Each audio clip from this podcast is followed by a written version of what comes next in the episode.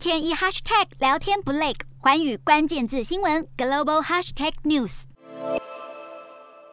美国四月消费者物价指数年增百分之八点三，略低于三月创四十年来新高的百分之八点五，八个月来首见涨幅缩小，但没有缓解投资人对升息的担忧。美股四大指数今天收黑，其中纳指跌超过百分之三。美股四大指数全数收跌，道琼指数下跌三百二十六点六三点，收三万一千八百三十四点一一点；纳斯达克下挫三百七十三点四四点，收一万一千三百六十四点二四点；标普五百下跌六十五点八七。七点收三千九百三十五点一八点，非半指数下挫八十八点一九点，收两千八百一十一点九四点。欧洲股市方面，美国四月通膨增幅大幅减缓，加上一些企业财报表现强劲，欧洲主要股市今天再收红，延续昨天涨势。欧洲三大股市全数收红，英国股市上涨一百零四点四四点，收七千三百四十七点六六点；德国股市上扬两百九十三点九零点，收一万三千八百二十八点六四点；法国股市上涨一百百。五十二点八二点，收六千两百六十九点七三点。